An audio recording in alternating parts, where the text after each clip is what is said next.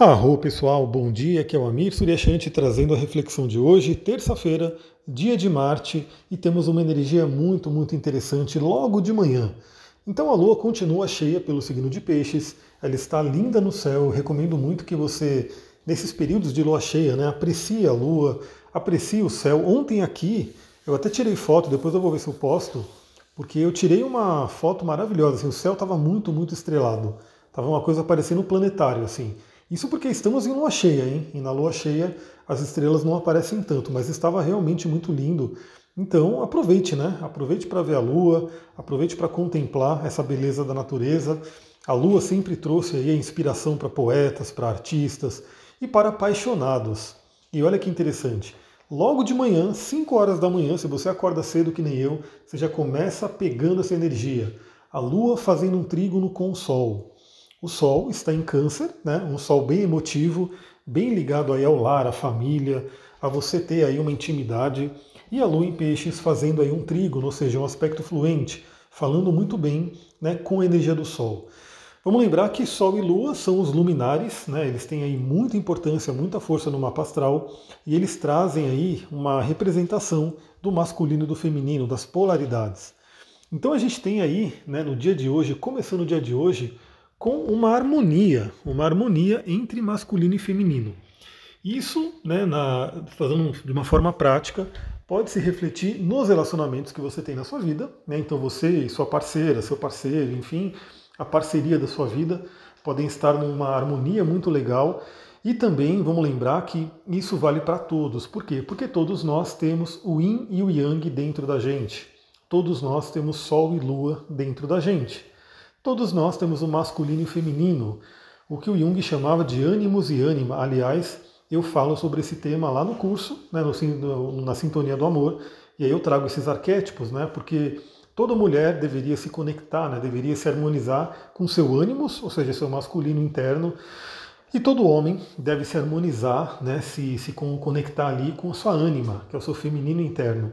E vamos falar, né, assim como eu falei ontem sobre os planetas retrógrados, é, isso vale na parte psicológica também, né, que o Carl Jung trouxe. Se você internamente se harmoniza com a sua contraparte, né, então se você se harmoniza dentro de você com as polaridades, no mundo externo, né, isso tende a refletir. Ou seja, um grande termômetro né, para saber como que está a sua conexão interna com a sua ânima ou seu ânimos é justamente é, como estão seus relacionamentos. Então, se você hoje está bem de relacionamento, você está bacana, está ali, essa área da vida está fluindo bem, provavelmente você tem aí uma boa conexão já com a sua ânima ou seu ânimos. Já se você sofre por conta disso, né, você sofre nessa área de relacionamentos, não funciona, ou são relacionamentos que né, trazem mais tristeza do que alegria, é bem provável que você não esteja em uma boa harmonia, em um bom contato com essa sua parte interna. E também, como eu falei ontem nos retrógrados, lembra que o caminho mais fácil é você mudar interiormente. Também vamos trazer, né, isso aí eu sempre falo nos atendimentos, é, porque eu pego realmente muitas pessoas, como eu faço aquela anamnese, aquela ficha bem profunda, né, para a pessoa trazer os desafios dela, o que ela quer trabalhar, inclusive falar um pouquinho sobre a vida dela, a infância. A gente vê na prática isso, né, pessoas que sofreram muito na infância, que viram, por exemplo, pais brigando, discutindo em desarmonia, então, esse foi o ambiente externo, esse foi é, o exemplo, a epigenética que foi implantada no mundo dos relacionamentos para essa pessoa.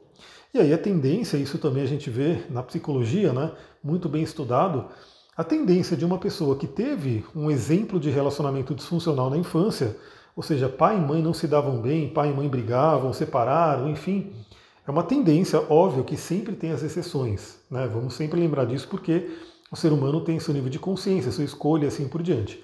Mas a tendência é sim a pessoa repetir esses, esses desafios quando ela cresce na fase adulta. Por quê? É o que ela aprendeu, é o que ela internalizou, é o que o cérebro dela ajuda a criar. Mas, como eu falei ontem também, a gente sempre pode olhar para dentro, mudar o nosso interior, e a partir do momento que a gente muda o nosso interior, o nosso exterior também começa a mudar. Então, olha que interessante esse período aí da manhã. Então, assim, para quem acorda cedo, né, e faz a meditação cedo, você já pega o pico dessa energia, né, o pico desse, desse, desse, desse trígono. Mas ao longo da manhã também ele vai estar válido, né? Então, até umas 6, 7 horas da manhã, ele vai estar ali funcionando bacana, né? Você pode pegar essa energia. Sem contar que ele ficou marcado, né, no mapa da que eu estou mandando para vocês aí, né? O mapa do nascimento do Sol do dia, ele está ali. Então é um dia que já começa com essa harmonia. Vamos lembrar que também tivemos aí a troca de, de signo, né? Vênus foi para outro signo e eu vou fazer um áudio só para isso. Aliás, eu vou fazer um áudio junto de Vênus e Marte, Marte em Leão e Vênus em Leão, já que eles são o casal primordial do zodíaco, eles vão iniciar um novo ciclo, é muito interessante. Vou deixar para um outro áudio. Mas já adiantando que hoje é um dia muito interessante para relacionamentos. Bom, depois, mais ou menos umas nove e meia da manhã, teremos a Lua fazendo uma quadratura com os nodos, ou seja, nó do norte, nó do sul, cabeça e cauda do dragão, que fala sobre a nossa missão, nossa correção da alma, nosso tikkun. Então, esse é um bom momento, ainda pela manhã, para você refletir, para saber se você está indo para o seu caminho de alma, né, para a sua correção, se você está fazendo aquilo que a sua alma quis fazer. E, novamente, eu vou dizer, né, você que já fez o mapa, você olha lá a sua cabeça do dragão, o signo que ela se encontra, a casa que ela se encontra, enfim, vai te dar muitos indícios daquilo que você precisa fazer. Na Kabbalah é chamado de Tikkun, que seria a correção da alma. Então, pela manhã temos uma boa reflexão também sobre isso, porque a Lua pressiona os dois pontos.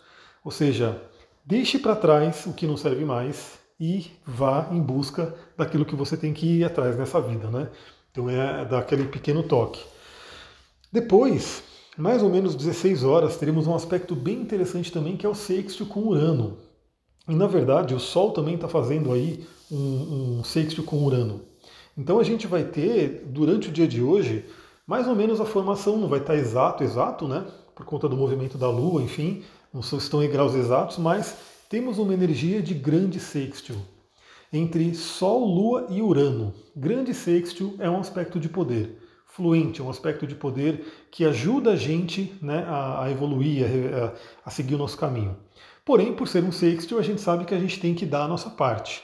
A gente tem que fazer, né, ir, ir em busca dessa oportunidade. Eu diria que o sextil ele traz uma oportunidade. Se você vai pegar ela ou não, aí fica a, a, a seu critério, né, se você vai realmente querer aproveitar isso. E olha que interessante, temos aí tanto Sol quanto Lua, os dois luminares, né, masculino e feminino, se falando bem hoje e ambos se falando bem com Urano.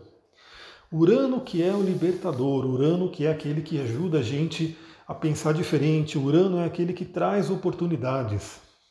Então olha que interessante, novamente, se você está com desafios nessa área de relacionamento, olha que dia interessante para você poder fazer suas mentalizações, fazer suas visualizações, conversar com pessoas, de repente aquela pessoa que está meio na mira, de repente pode surgir alguma coisa, né? pode vir uma boa surpresa. Enfim, é uma conexão muito interessante esse sexto com Urano. Aproveitem. Depois a gente vai ter lá para meia-noite, né, na virada da madrugada, uma quadratura com Mercúrio. Aí é um desafio né, entre Lua, emoções e Mercúrio, pensamento. Pode trazer um certo né, desconforto para dormir, se você tiver acordado, né, ou acordada, pode trazer uma certa discussão, desavença e assim por diante. Né? Aí eu vou deixar uma dica aqui também, né?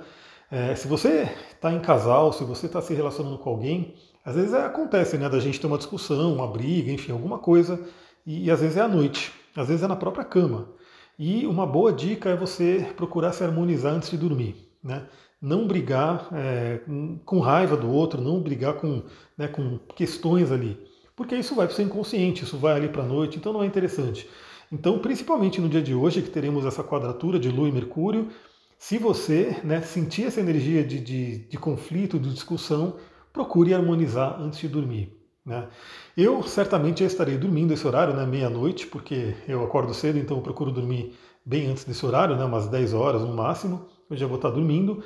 E uma outra dica também é como a Lua fala sobre a nossa digestão, né? é muito importante você tomar cuidado com o que você come à noite, nessa noite especificamente.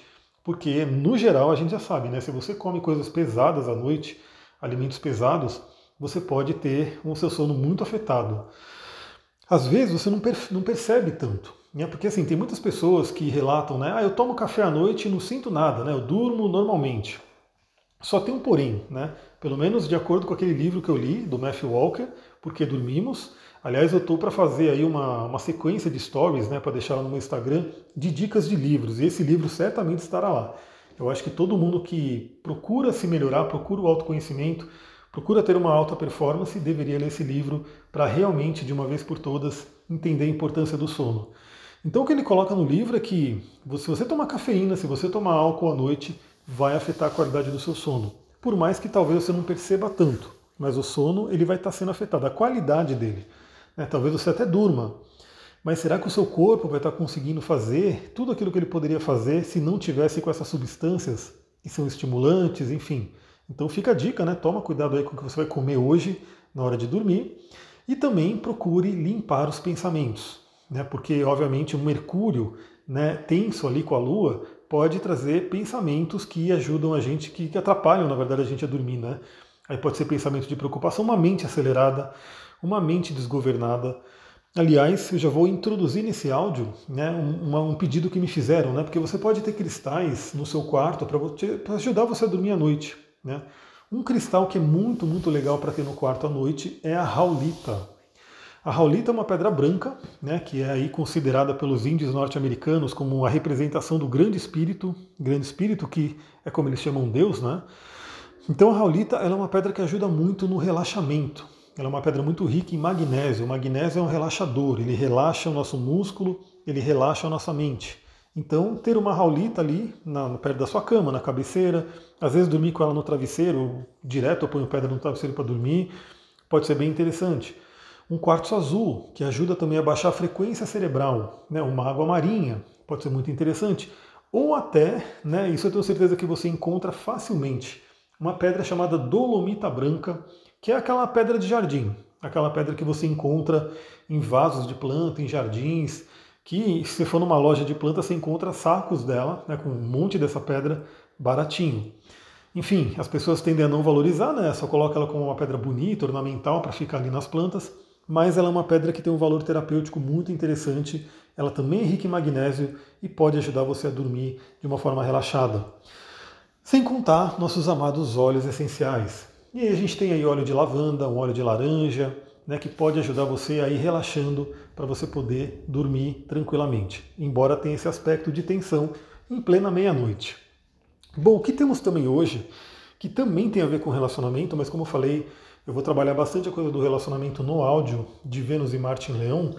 Temos Vênus fazendo um quincúncio com Júpiter. Quincúncio é aquele aspecto que vocês podem ver aí no mapa que eu estou mandando, é um aspecto verdinho, que ele tende a ser um aspecto bem terapêutico. Né? Ele é um aspecto que ele pode ser fluente, ele pode ir para a fluência, se você souber trabalhar ele, ou ele pode ir para um desafio, se você não souber trabalhar a energia dele. Então, temos hoje Vênus em Leão, fazendo esse aspecto de quincurso com Júpiter, Júpiter retrógrado né, em peixes, falando sobre nossas crenças, nossa espiritualidade, né, sobre aquilo que a gente acredita na vida. E Vênus entrando em Leão, falando sobre a nossa autoestima nos relacionamentos, a importância da gente se valorizar. Então, o que, que eu diria, né? É um bom momento para você se perguntar também, começando com, começamos o dia, né, com o Sol e Lua fazendo um bom aspecto, para você se perceber, né? Se o relacionamento não está legal, se você não está conseguindo fluir nessa área da vida, será que você está se amando? Será que você está se valorizando? Será que você aprendeu a gostar de si mesma, de si mesmo? Né? Quanto de cuidado você tem com você, o quanto você se ama realmente, demonstra esse amor por você. Pode ser um momento bem interessante. Né? Vênus em Leão vai falar muito sobre autoestima, auto-amor, auto-valor, se valorizar. Se você não se valoriza, a tendência, novamente, tanto dentro quanto fora, né? assim dentro como fora, assim acima como abaixo, se você não se valoriza, a tendência é você encontrar com alguém que não te valorize também. Então, o primeiro passo é você se valorizar. E muitas vezes o fato de a gente não, a gente pode não nos valorizarmos, né, é justamente por crenças que a gente captou na infância, que a gente aprendeu, enfim, tem muita coisa que acontece aí com cada pessoa né, na vida e pode trazer esse desafio, né? A pessoa ela não consegue se amar, ela não consegue ver o valor dela, dela mesmo, porque talvez ela não recebeu esse amor, ela não recebeu esse reconhecimento.